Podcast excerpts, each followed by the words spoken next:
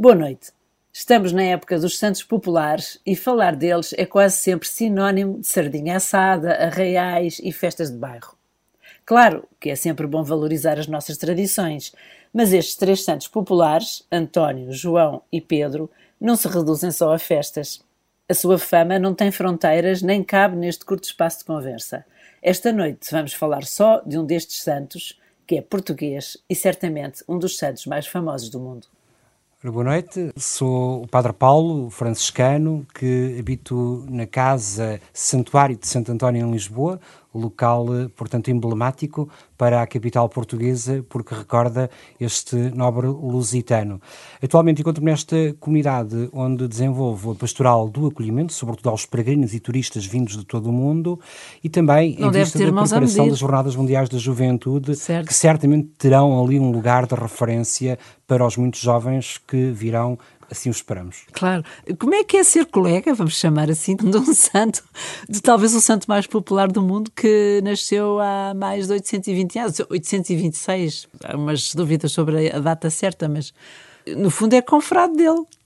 Sim, é verdade, somos irmãos, não é? Apesar desta distância no tempo, mas eh, somos irmãos, claro, situados cada um no seu contexto histórico, mas em mim ser irmão de alguém que é uma referência, pelo menos todos os dias eh, me chama eh, a atenção para pensar naquilo que faço e naquilo que digo. António de Lisboa está muito presente na minha vida pessoal pela sua grande humildade, aliada a uma grande sabedoria. Um homem sábio, com uma inteligência fora do comum, com uma memória prodigiosa, mas ao mesmo tempo muito próximo daqueles que encontrava. E isso é que me fascina e também me provoca na Sim, minha vocação. A inteligência humilde é uma coisa muito rara, porque muitas vezes são muito inteligentes e não são humildes, ou vice-versa. Ele devia ser um gênio mesmo, mas ao mesmo tempo devia ser fascinante pela sua humanidade. É isso que lhe que o torna também tão popular, na sua opinião? Sim, este lado humano que vai não só ao encontro do humano enquanto próximo da população, mas o humano no sentido de lutar pela dignidade, pela defesa da dignidade humana. Isso também é muito importante sublinhar, que é talvez um aspecto menos conhecido. O Papa Bento XVI referiu isto de Santo António. Uhum, mas e como é que se percebia isso no seu tempo? essa faceta. Da defesa uhum, da dignidade uhum. humana, nós encontramos isso nos seus sermões. Portanto, a primeira que eram brilhantes fonte, os sermões que são dele. mais de 70 uh, sermões que ele escreveu a pedido do seu superior. Normalmente os sermões faziam-se na oralidade, uhum. uh, mas depois, quando Era uma se tornava catequese algo também, não é? Exatamente, sempre uma forma de catequese e também até de autênticas aulas filosóficas e teológicas para os frades, para os primeiros frades. Uh, Santo António está no início uhum. do franciscanismo. Sim, então vamos lá começar do princípio. Vamos lá começar do princípio. Ele nasceu ali onde vive agora, o Frei Paulo. Exatamente, eu todos os dias digo que ele nasceu ali. Olha que Não sorte. sei exatamente o espaço, mas foi por ali, por aquele local onde eu me encontro, no coração uh, da Alfama. Nós estamos em Alfama e António nasceu ali numa zona de cristãos, muitos deles moçárabes. Uhum. Sim, era mesmo ao lado da Sé. Mesmo ao lado da Sé. Que ele frequentou e à escola lá, não era? Sim, a escola inicial, poderíamos dizer comparativamente o primeiro ciclo, foi frequentado na Sé, porque a Sé de Lisboa já era uma referência nessa altura dentro das capitais europeias como escola catedralícia. Depois vemos que consegue eh, prosseguir os estudos e avança, eh, talvez com alguma inquietação vocacional, para o mosteiro de São Vicente. Sim. Portanto, que tinha sido também construído recentemente, por volta de 1145, se não me falha a memória, e ali eh, continuará os estudos e ali permanece até aos 14 anos, segundo os biógrafos dele, quando depois pede ele próprio para transitar para Santa Cruz em Coimbra, onde permanecerá mais 10 anos, seguramente. Portanto, ele entrou para uma ordem para uma. Sim, entre fez este ordem. percurso e entrou para os Cónegos Regulares de Santa Cruz, é isso? Uh, sim, para os Cónegos Regulares de Santa Cruz e Sim, fundada por São Teotónio. Foram fundados por São Teotónio, Exato. exatamente. Portanto, estava a dizer, ele ainda lá ficou algum tempo, foi crescendo na sabedoria aí, estudava e Sim. com essa inteligência que tinha, não é? A grande formação dele começou aí. A grande formação dele terá sido, sem dúvida, em Santa Cruz de Coimbra. e também, se calhar, a sua grande primeira grande crise pessoal poderá ter passado por ali. O Santo António também tinha crises? Sim, nós vivemos com pessoas e onde há pessoas há crises. e ele viveu num mosteiro muito conturbado. Havia alguns conflitos do mosteiro com o clero diocesano daquela época, alguns problemas também dentro da própria comunidade que hoje são estudados, normalmente uhum. nós não falamos muito disto, mas que também o terão inquietado do ponto de vista vocacional. Uhum. E depois, o que é que aconteceu para ele sair de lá? Bom, sabemos que em 1217 chegam os primeiros frades franciscanos a Portugal. E Portanto, ainda não era ordem religiosa, ou era? Bom, inicialmente éramos apenas conhecidos como os irmãos menores. Uhum. O passo até à constituição de uma autêntica ordem vai chegar posteriormente, até com a regra aprovada de 1221. Porém, já há frades espalhados pela Europa. Em 1217, nós sabemos que há uma comunidade em Coimbra, uhum. no lugar que hoje é conhecido por Santo António dos Olivais. Porém, três anos mais tarde, há um grupo de cinco frades que vêm da Itália, passando pela Galiza, entram no território que é hoje Portugal, passam em Coimbra a caminho de Marrocos. E é aí que se dá o clique, digamos assim, Sim. na história do Fernando. Sim, Bulhões, ainda era Fernando. Nome, ainda era o Fernando, o Fernando de Bulhões ou o Fernando de Lisboa, que, conhecendo estes homens que partem para Marrocos, volta a interrogar-se. Meses mais tarde. Terá-se sabemos... ficado fascinado pela radicalidade deles? Sim, pela simplicidade, pela humildade, Pobreza, pela radicalidade talvez. de viver o Evangelho. Hum. É isso mesmo. Agora, para dizer que eles partem para Marrocos e meses mais tarde uh, são martirizados e os seus restos mortais vêm e são depositados no mosteiro onde habita o Fernando, o nosso António, uhum. que uh, foi o momento, digamos assim, vértice, o vértice da mudança. O momento de viragem dele. mesmo foi aí. E o que é que ele fez? Sabemos que saiu dali que... Porque há umas lendas que há uns que dizem que se, que se calhar não foi bem para Marrocos. Bom, do ponto de vista jurídico, se agora entrarmos assim em algumas dimensões, temos que pensar, equacionar bem o problema. Ele sai de Santa Cruz e, portanto, para se tornar frade, embora já, como já era clérigo, já era uhum. sacerdote, não terá um período formativo tão grande como é como habitual. Uhum. Porém, pronto, teve que tomar hábito, teve que fazer o tempo que nós chamamos da prova, ou noviciado. Isso tudo em Coimbra. Uh, e que naquela altura deverá ter durado cerca de seis meses. Pensamos que ele terá tomado o hábito em Santa Cruz de Coimbra e ali terá estado pelo menos seis meses antes de partir para Marrocos. Aqui coloca-se a questão: foi para Marrocos, não foi para Marrocos. Uh, em Marrocos existe uma grande tradição forte de que ali esteve. Se não é uh, vero, é bem trovato. Exato. Pelo menos existe a tradição forte de que, é assim na igreja, normalmente não temos logo a comprovação imediata, mas a tradição e a voz popular adianta-se.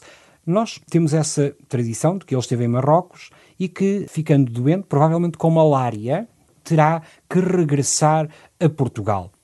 No entanto, há uma tempestade, e aqui também vem outro elemento que é explorado por uh, alguns biógrafos que dizem eh, que esta tempestade pode não ter sido uma tempestade física, uhum. mas ali uma mudança na vida. Uh, uma mudança de, de rumo. Sim, exatamente, uma mudança de rumo que o conduzirá à costa siciliana e ali será acolhido pelos frades e curioso, curioso, providência divina, podemos dizer, nesse mesmo ano há um mega encontro de frades em Assis. São Francisco convoca um capítulo, uma reunião geral de frades.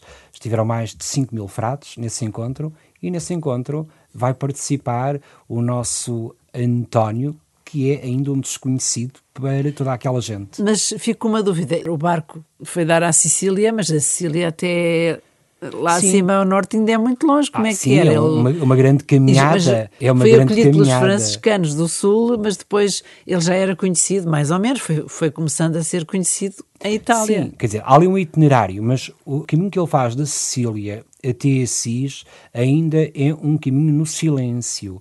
Nós uh, só sabemos pelas biografias, a chamada vida primeira de Santo António que ele começa a ter alguma visibilidade quando em Monte Paolo, portanto perto de Forli, uhum. no norte da Itália, perto de São Marino, da República de São Marino, uhum. para quem não conhece a geografia italiana, é uh, convidado para uh, pregar numas ordenações. E é aí que se dá, de facto, a viragem uh, do frade silencioso, do frade que permanecia no silêncio e que se revela. Claro, como um grande A partir pregador. daí há uma uhum. mudança radical na vida dele. Sim, voltando a este primeiro capítulo, no fundo, dos franciscanos, foi quando se encontraram pela primeira vez os dois santos, são Francisco Sim. e Santo António, faz agora uma data redonda. Faz agora. exatamente 800 anos. Fez agora no Pentecostes, portanto, Pentecostes de 1221 terá ocorrido por volta do dia 30 de maio. Fez agora 800 anos desse célebre encontro, onde o António acaba o encontro e não sabe para onde é que vai. Como assim? Não sabe para onde é que vai. Porque ele vinha da Sicília e, como não estava juridicamente ligado a nenhuma comunidade, esperou na Providência até que um frade, exatamente de Forli, do eremitério de Monte Paolo, o tomou e disse: António, vens comigo. E o António foi, ali viveu esta primeira temporada como ermita, cuidando dos irmãos, celebrando, uh, oferecendo os seus pequenos sacrifícios, até àquele momento que eu uhum. disse e há, que foi E há registros desse encontro de São Francisco de Assis com Santo António de Lisboa? Sim, nós temos esse, esse registro a posteriori. Temos a posteriori quando se faz a primeira biografia de Santo António. E tem credibilidade na medida em que ela foi feita supomos hoje, embora a biografia eh, não seja assinada, uh, parece como obra de um anónimo, Hoje, os investigadores creem que se tratará de Frei Ainhame de Faverchamp, que foi quem substituiu Santo António na cátedra de Filosofia e Teologia em Pádua, depois de Santo António ter uhum. morrido. Portanto, esta é a primeira biografia que nós temos de Santo António e que menciona este encontro, de facto, de Francisco Sim, era uma testemunha ocular. Esse Sim, biógrafo. testemunho ocular, uhum. vivido. E também sabemos do grande carinho que São Francisco tinha por Santo António, ao qual chamava o meu bispo. Santo António nunca foi bispo, mas São Francisco, eh, e temos escrito, um escrito, uh, portanto, autêntico de São Francisco, que escreve um bilhetinho a Santo António, chamando do meu bispo e dando-lhe autorização para que ensine aos seus irmãos a Sagrada Teologia, desde que salvaguarda sempre São Francisco, os irmãos não percam o espírito da oração e da devoção para não ficarem inchados com muita sabedoria. não os queria vaidosos. Exatamente. Mas uh, Santo António também era famoso não só pelas pregações que ajudavam a crescer na fé, como nas pregações que convertiam. Porque andava por umas zonas também de, de chamados heréticos. Ele até, ainda recentemente vi que, que o chamavam o martelo dos heréticos, pelos discursos veementos que fazia e a força da pregação que tinha. O elemento persuasivo de António era, sem dúvida, a sua voz. Ah, era? O elemento persuasivo era a sua voz. Era a sua voz, a, vo a forma como colocava a voz. Claro que depois o conteúdo daquilo que transmitia claro. era essencial. Mas a sua colocação da voz, não é por acaso que dos restos mortais aparece o aparelho fónico, não é? Sim, eu vi que, já uma relíquia lá em Pádua. E a sua língua, sim, sim, a e a língua. sua língua que está incorrupta. Isto para dizer que viveu numa época conturbada de heresias que graçavam um pouco pela Itália e pela França, os chamados cátaros, valdenses e albigenses, e hum, ele teve que, eh, a pedido da própria Igreja, evangelizar estas pessoas. Algumas quiseram mesmo fazer-lhe a folha e teve que, eh, muitas vezes, eh, lutar, digamos assim, lutar não com armas, mas lutar com a sabedoria que tinha para esclarecer uh, as pessoas que teimavam em fazer afirmações que eram contrárias à fé da Igreja. Uhum. Um dos exemplos mais caricatos é, é, o reconhecimento de Jesus na Eucaristia, o tal milagre da mula que se dobra diante da presença de Jesus, a Eucaristia, quando os hereges não acreditavam exatamente nesta presença real de Cristo. Existe uma estátua em Rimini exatamente com uma mula de joelhos e o santo, o Santo António, com a Eucaristia diante dela. Já vi numa praça principal de Rimini uhum. para evocar exatamente esse momento. E também foi em Rimini o famoso discurso aos peixes. Isso é verdade ou foi imaginação? Pronto, nós temos que em Rimini, esta cidade italiana, Santo António, visto que os homens não o ouviam, se dirige aos peixes. Este elemento maravilhoso faz lembrar outras passagens que nós encontramos na Sagrada Escritura. Dizer se são realidade ou se não são, pelo menos tem a função de nos chamar a atenção para quem é capaz de escutar com abertura, como os peixes são capazes de escutar António, quando os homens vivem agarrados se calhar uhum. a ideias, a, a, ocupações que não têm tempo para ouvir a voz de Deus. O grande sermão aos peixes torna-se fabuloso. Talvez por isso é que o nosso Padre António Vieira terá aproveitado o mesmo sermão para depois dizer outras tantas Mas verdades. esse sermão está registado mesmo? Como tendo não, sido não, não, não, nós não sabemos exatamente o conteúdo do, do sermão aos peixes. Sabemos sim que, voltando-se para os peixes, isso provocou depois a admiração claro. das pessoas que se aproximaram sim, era, de Santo António. Era muito criativo também para sensibilizar e chamar a atenção para as coisas essenciais e, portanto, usou essa Sem maneira. Dúvida. Sim. Mas ele, vendo nós que Santo António é um homem tão extraordinário, como é que olha para esta vertente tão popularuncha, vamos chamar assim. Ele é quadros populares, manjericos, o casamenteiro, uh, as marchas, enfim. Depois há a parte mais religiosa, digamos, da religiosidade popular, o rosário responso, a procissão, que também vão muito à procissão e depois cada nunca vão à missa, não sei. Também não quero ser moralista, mas o pão de Santo António, portanto, há assim umas coisas que às vezes aparecem desgarradas. Como é que hoje em dia olha para isso, o Frei Paulo?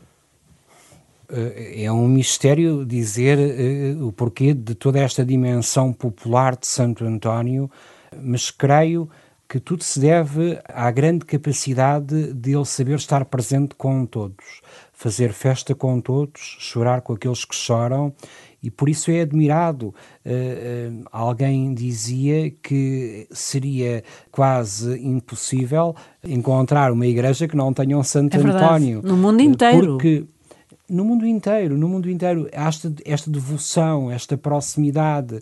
O, o, o, António, digo normalmente aos peregrinos que chegam aqui ao Santuário de Lisboa, digo que é uma espécie de piquete de emergência. é para os casamentos, é para as coisas perdidas, é para as necessidades fundamentais das pessoas, é o confidente, é aquela pessoa com quem as pessoas passam tempos na descoberta de Jesus Eucarístico, mas é também o santo, digamos assim, da festa, da dança, da alegria, se bem que cá em Portugal esta vertente do santo popular é mais conhecida do que o santo doutor da Igreja declarado pelo Papa. Sim, mas eu sei que o Frei Paulo tem um projeto que já me falou antes de começarmos esta conversa que tem a ver com uma caminhada para valorizar exatamente também outras facetas deste santo, para não ficar, digamos assim, entre aspas, reduzido a estas festas uh, Em paralelo bairristas. com algo que se fez na Itália e que foi recentemente inaugurado, que é o caminho de Sicília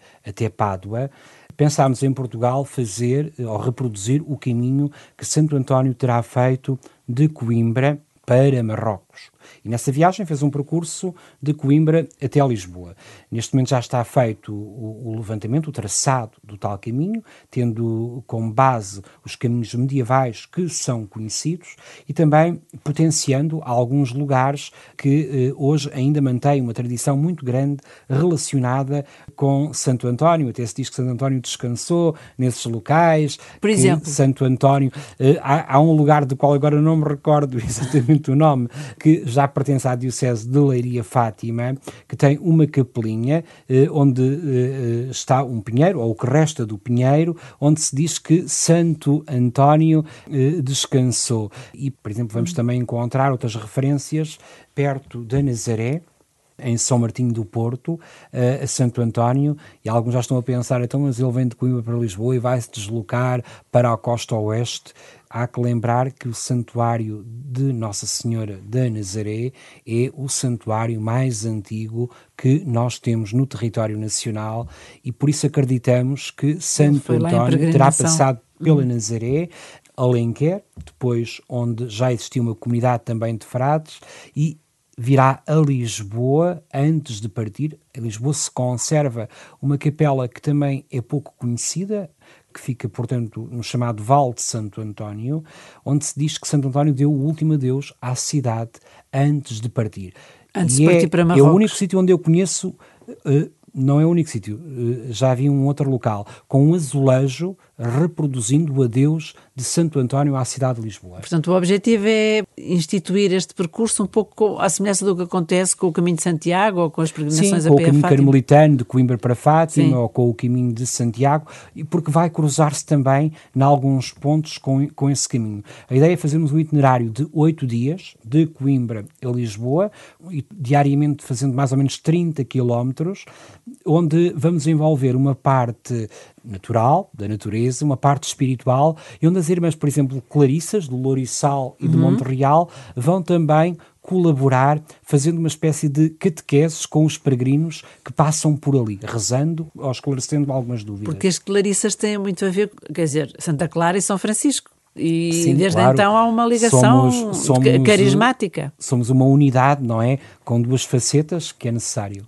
Portanto, também o Santo António tem exatamente esta faceta com uma outra Clarissa que se calhar não é muito conhecida. Ai, sim. Sim. Assim como São Francisco era muito amigo e próximo de Santa Clara, Santo António também Santo tinha uma António amiga tinha Clarissa. uma outra cara metade, podemos dizer assim, uma alma gêmea, Religiosa, que sim. é pouco conhecida, que é a Beata Helena de Anselmini, uma mística A italiana Itália? que viveu em Arcella, local onde o Santo António morreu e onde passou os primeiros dias antes de ser trazido para Pádua. Uma mulher a descobrirmos. Sim, mas como é que isso se sabe? Porque havia troca de cartas e. Sim, nós temos, eh, portanto, relatos que nos falam da permanência de António em Arcela. Eh, Sabemos também a grande admiração e que o próprio António foi diretor espiritual desta Helena de Anselmini. Esta tradição mantém-se nas próprias Clarissas que ainda hoje estão presentes nesta região, embora, pronto, há um trabalho aqui a fazer grande, eh, até do próprio, das próprias eh, visões que esta Helena teve e que nos poderão ajudar a compreender a influência ou a pedagogia que António teve na sua própria vida. Uhum. E, isso, e o Frei Paulo?